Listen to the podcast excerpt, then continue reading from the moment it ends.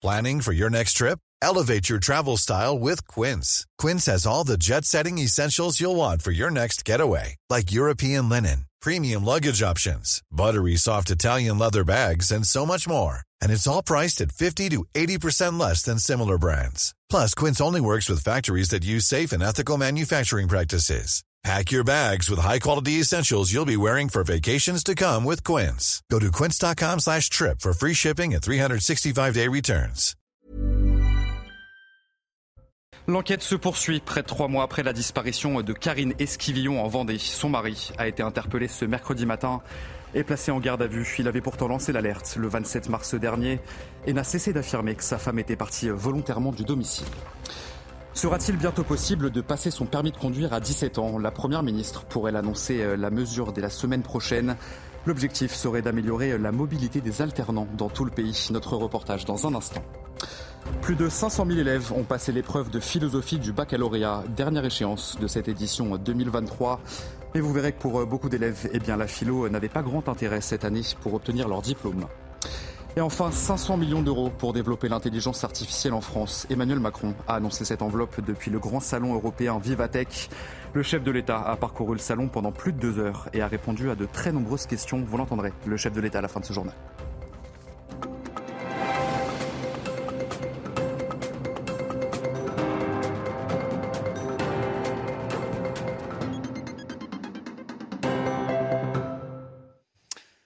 Bonsoir à tous, très heureux de vous retrouver euh, sur CNews pour l'édition de la nuit. Le mari de Karine Esquivillon a donc été interpellé euh, ce mercredi matin et placé en garde à vue. Cette femme de 54 ans est portée disparue euh, depuis le 27 mars dernier en Vendée.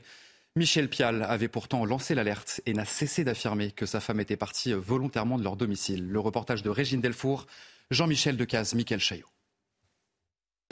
Il est aux alentours de 8h30 ce mercredi matin quand les gendarmes interpellent Michel Pial dans la maison familiale en Vendée et le placent en garde à vue. Le 27 mars dernier, Karine Esquivillon, 54 ans, son épouse et mère de ses enfants, se volatilise. Depuis, Michel Pial répète que sa femme a quitté volontairement leur domicile, profitant même d'une de ses absences pour partir. Il le réaffirmait au mois de mai dernier à notre micro. On habite dans un lieu dit, on ne peut pas partir à pied. Elle avait sa voiture, sa voiture est restée là. Par contre, elle est partie avec les clés, elle est partie avec tout, il hein, n'y a pas de souci. Elle n'a pas oublié ses chargeurs, sa cigarette, sa brosse à dents, euh, enfin tout, son nécessaire. Quoi, hein. Elle avait un rendez-vous avec quelqu'un pour venir la chercher. Une information judiciaire pour enlèvement et séquestration est ouverte le 17 avril par le parquet de la Roche-sur-Yon, car son téléphone a été découvert dans un fossé de la commune sept jours plus tôt par le maire. Fait troublant, l'appareil est encore chargé, mais dépourvu de carte SIM. Comment a-t-il pu rester près de deux semaines dans le fossé sans aucune trace d'humidité? L'appel à témoins lancé le 9 mai est aussi resté sans réponse. Des réponses que les voisins espèrent avoir désormais avec la garde à vue de Michel Pial. Où elle est? Est-ce qu'elle est en vie? Enfin voilà, on se pose toutes les questions, puis ça, ça tourne. C'est vrai que on ne sait pas on attend. Voilà, c'est le dénouement, en espérant que ce soit le plus positif possible. L'enquête est désormais élargie à des faits de meurtre. Deuxième jour du procès de Gabriel Fortin à la cour d'assises de la Drôme. Celui qu'on surnomme le tueur de DRH est jugé pour avoir tué trois personnes, dont deux de ses anciennes DRH. Et sachez que ce mercredi, eh bien, des proches et des connaissances de l'accusé se sont exprimés à la barre. Et ils ont évoqué l'évolution de son comportement au fil des années. Sur place, Noémie Schulz et Olivier Madine. Pas vraiment des amis de Gabriel Fortin, un peu plus que des connaissances. Plusieurs anciens camarades de son club de planeur et de son club de tir sont venus témoigner. Le premier, Michel, a fait sa connaissance il y a une vingtaine d'années. Gabi, comme l'appelle ce retraité passionné d'aviation, était alors quelqu'un de jovial, sympathique, convivial. Le moment de bascule, se souvient Michel, remonte aux années 2015-2016. À partir de là, il était déprimé. Les deux dernières années, il était fuyant, replié sur lui-même, renfermé. Est-ce qu'il vous parlait parfois de Pôle emploi interroge le président. Oui, il disait que c'était n'importe quoi. Il m'a dit Tu te rends compte, ils veulent m'envoyer bosser chez McDo alors que je suis ingénieur. Oui, il l'avait mal pris. Le fossé s'agrandit encore plus après le confinement de 2020. Michel, qui est un ancien infirmier psychiatrique, analyse En 2019, il était devenu paranoïaque et avec le Covid, ça n'a fait que le renforcer. C'est le syndrome de la cabane. Les gens restent enfermés dans un confinement mental. Didier, un copain du club de tir, confirme au début du confinement, ça allait. Et puis il a changé, il a grossi, il parlait de moins en moins, on ne dialoguait plus. C'est moins d'un an plus tard que Gabriel Fortin assassine trois personnes.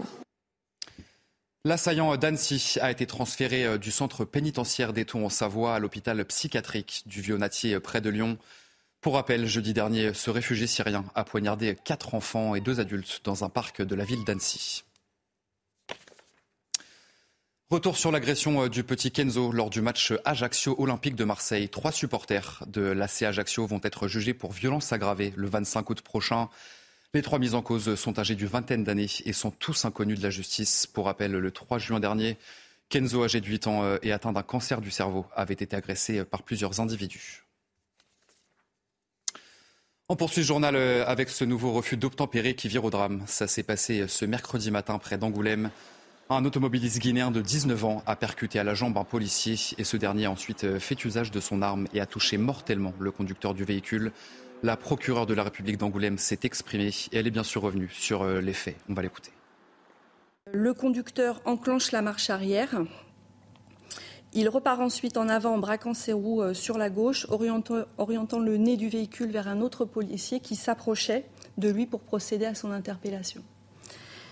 Et c'est à ce moment-là que ce policier qui est touché aux jambes fait usage de son arme de service à une reprise. Deux procédures ont été ouvertes.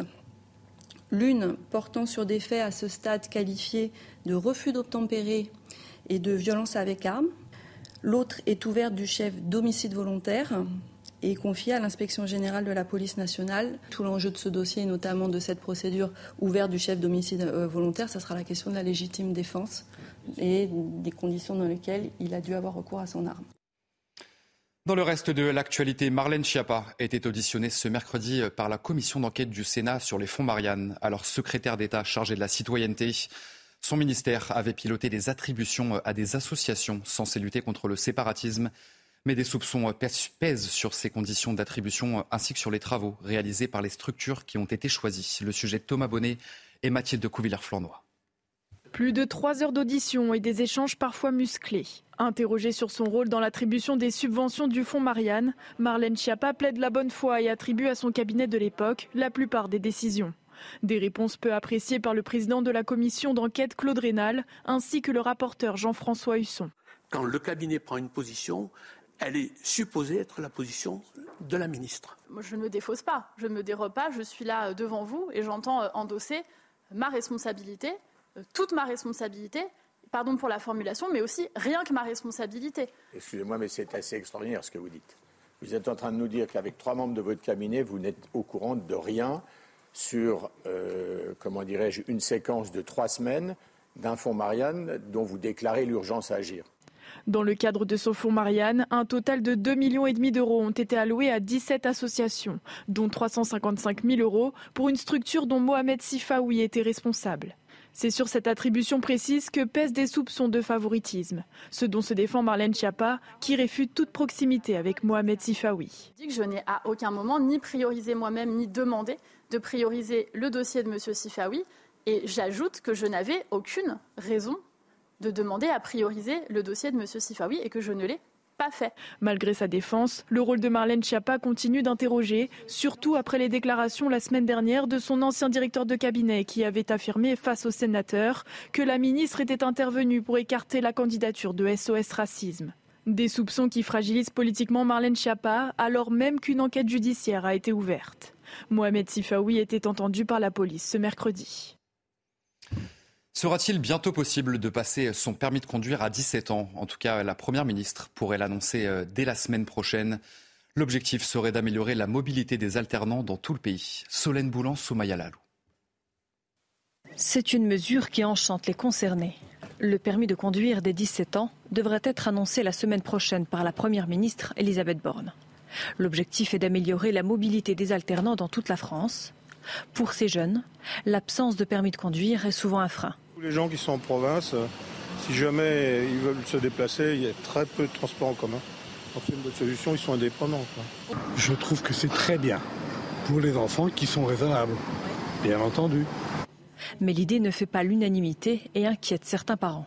J'ai des garçons et c'est vrai qu'ils sont, euh, sont immatures. Euh, c'est, compliqué, il faut se battre pour, pour qu'ils comprennent, pour qu'ils comprennent vraiment qu'il ne faut pas boire au moment où ils conduisent. Freddy Cocoyer, enseignant de conduite à Paris, tient à rassurer les parents. C'est très bien euh, pour les jeunes aussi, je pense, parce qu'ils sont plus maniables. Ils ont moins de problèmes au, niveau de, au niveau mental et on arrive à mieux les former. C'est très très bien, ça fait longtemps qu'ils auraient dû, dû faire ça. Malgré les inquiétudes, le gouvernement a tranché. Les dernières expertises juridiques sont en cours afin de valider la proposition de loi.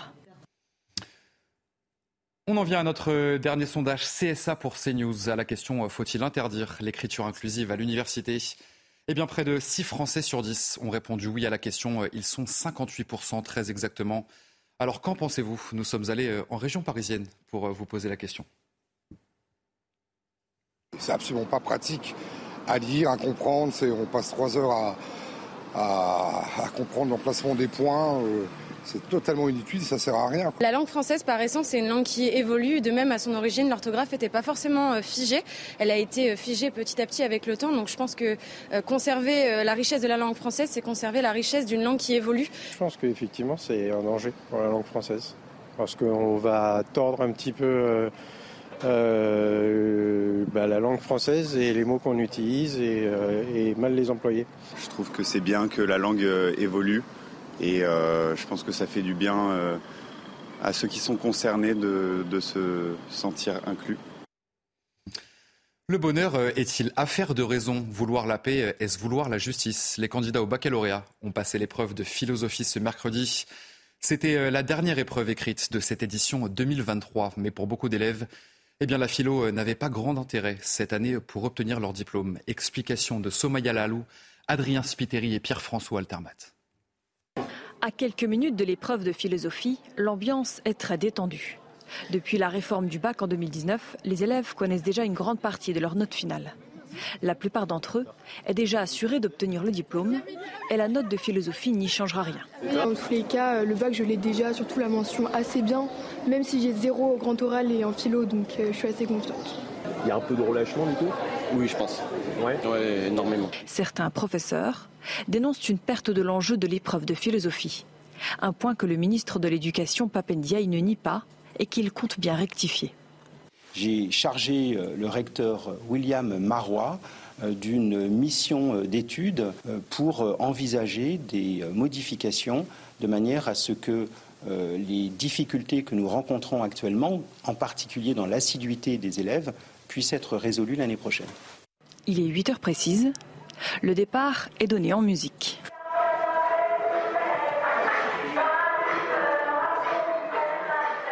Ils ont 4 heures pour plancher sur un des trois thèmes sélectionnés. Dès 10 heures, des élèves sortent déjà de la salle d'examen. J'ai fini au bout d'une heure et demie et pour mon mental, je me suis dit qu'il faut que je reste au moins jusqu'à 10 heures parce que sinon, sinon c'est pas possible. Il reste la dernière épreuve, celle du grand oral, qui aura lieu du 19 au 30 juin. Et dans ce contexte, le philosophe Raphaël Enthoven a affronté ChatGPT sur cette épreuve de philosophie. Il s'est rendu ce mercredi après-midi euh, dans une école parisienne pour affronter le logiciel d'intelligence artificielle. Alors qui l'a emporté? C'est la question. Eh bien, on va voir euh, tout ça avec Michael Dos Santos. Avant d'en découdre, Raphaël Enthoven semble sûr de son fait. Je veux euh, montrer par l'exemple que l'enseignement de la philosophie n'est pas menacé de grands remplacements par l'intelligence artificielle. Vous transmettez un désir, vous transmettez une curiosité, vous transmettez un goût, et cela ne peut pas, aucun androïde n'y parviendra, c'est pas Terminator qui vous apprend à aimer la philo. Dans une autre pièce de cette école parisienne, des experts en intelligence artificielle contrôlent eux ChatGPT. Messieurs, il faudra qu'on fasse très attention particulièrement à la conclusion. Hein. Deux humains au service du robot, moins confiants que leur adversaire du jour. Notre objectif, c'est d'avoir une copie correcte qui soit bien notée. Maintenant, euh, être plus pertinent qu'un philosophe. Une fois rédigée, puis réécrite pour ne pas les dissocier, les deux copies sont analysées. Très vite, les correcteurs de professeurs en philosophie reconnaissent la dissertation de ChatGPT. Dès les premières phrases, on voyait que c'était une machine qui avait fait ça. Ou en tout cas, ça aurait pu être un humain, mais enfin un humain très médiocre. C'est un catalogue d'histoire de la philosophie, donc en fait, il n'y a pas de réflexion, justement. C'est juste euh, une sorte de fiche Wikipédia. La note finale est sans appel. 11. C'est médiocre. Raphaël Enthoven, lui, a obtenu 20 sur 20. Reste à savoir si les correcteurs ont fait preuve d'objectivité. Et pour développer l'intelligence artificielle en France, Emmanuel Macron a annoncé 500 millions d'euros. C'était ce mercredi, lors du grand salon européen Vivatech. Des milliers de professionnels se sont bousculés dans les allées pour apercevoir le chef de l'État qui a parcouru le salon pendant deux heures en répondant à de très nombreuses questions. Innover sans réguler est une folie vu les usages. Et d'ailleurs, on voit qu'il y a un débat mondial qui s'installe sur la nécessité de réguler l'intelligence artificielle, qu'elle soit générative ou même dans ses usages industriels. Réguler sans innover, c'est vouloir en quelque sorte tailler des haies qu'on n'a pas. Donc il faut faire les deux. Aujourd'hui, on est en retard, il faut le dire ce qui est, on a des grands champions. On est sans doute les meilleurs en Europe continentale. On est en vraie compétition avec les Britanniques, mais qui ont pris un peu d'avance. Et on est très décroché par rapport aux Américains et un peu moins par rapport aux Chinois. Et sachez euh, qu'Emmanuel Macron rencontrera l'Américain Elon Musk. Ce sera ce vendredi à Paris. Et puis c'est une première mondiale. Le Parlement européen ouvre la voie à la régulation de l'intelligence artificielle. Les eurodéputés ont approuvé un projet qui entend bannir certaines pratiques comme la surveillance biométrique ou encore la reconnaissance des émotions dans le viseur également, le fameux générateur de texte ChatGPT. Allez, à l'international, le Danemark est l'un des pays les plus stricts d'Europe en matière d'immigration. Et sur place, l'une de nos équipes a pu visiter le seul centre de réfugiés du pays. La règle est simple. Impossible d'être accueilli sans avoir été enregistré par l'agence d'immigration. Le reportage sur place de Régine Delfour et Sacha Robin. Regardez. Sofia vient d'arriver à Senholm. À 22 ans, elle a dû fuir l'Ukraine en laissant sa famille. Elle va devoir passer plusieurs semaines dans ce centre. Bien sûr que je veux rentrer chez moi, mais je ne sais pas quand la guerre va se terminer. Et je dois apprendre le danois si je veux rester ici et si je veux vivre ici. Senholm est l'unique centre d'accueil des réfugiés au Danemark. La Croix-Rouge a été mandatée par le gouvernement pour accueillir les demandeurs d'asile, mais elle travaille en étroite collaboration avec l'agence de l'immigration. Dès qu'un demandeur d'asile se présente chez nous, nous lui proposons une chambre, un examen médical. Les enfants sont immédiatement scolarisés, mais c'est l'agence de l'immigration qui a des bureaux ici qui prend en charge l'instruction des dossiers. L'agence de l'immigration prend en photo le demandeur d'asile ainsi que ses empreintes. Une fois enregistré, le réfugié peut ensuite vivre dans le centre d'accueil. Il peut aussi bénéficier de soins médicaux particuliers. Dans la mesure où le patient montre des signes de stress post-traumatique, nous demandons à la psychologue du centre de le rencontrer. 286 demandeurs d'asile sont actuellement à Senholm. Ils restent en moyenne 4 semaines dans le centre d'accueil. Et enfin, ces images, juste avant votre journal des sports, des milliers de personnes ont rendu un dernier hommage à Silvio Berlusconi. Des funérailles d'État étaient organisées en présence de hauts responsables politiques, dont Giorgia Meloni. Vous le voyez sur ces images, ils étaient très nombreux à avoir fait le déplacement devant la magnifique cathédrale de Milan. Il, Caval... Il Cavaliere, pardon, comme on l'appelait, est décédé ce lundi à l'âge de 86 ans. Allez, vous restez avec nous sur CNews tout de suite, votre journal des sports. Et on ouvre ce journal des sports avec la demi-finale de la Ligue des Nations de football et la victoire de la Croatie face aux Pays-Bas. Ouverture du score de Daniel Malen pour les Pays-Bas à la 34e minute de jeu et en seconde période. Andrej Kramaric égalise sur penalty 73e minute. Marco Pasalic redonne l'avantage à son pays avant que Noah Lang n'envoie les deux équipes en prolongation en, égalisant à la toute dernière seconde. 30 minutes supplémentaires que les Croates gèrent parfaitement. Petkovic à la 98e et Modric à la 115e. Sur penalty, envoie la Croatie en finale. Le score final, vous l'aurez compris, 4 buts à 2.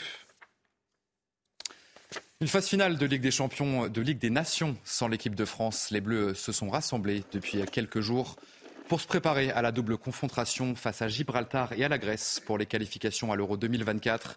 Et une question se pose, qui sera titulaire dans l'axe de la défense française?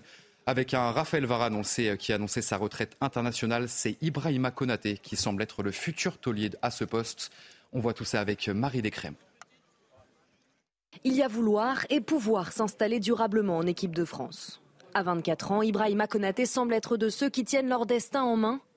Un an après sa toute première sélection en bleu, le défenseur a bien évolué, son statut aussi, marqué par un mondial réussi au Qatar.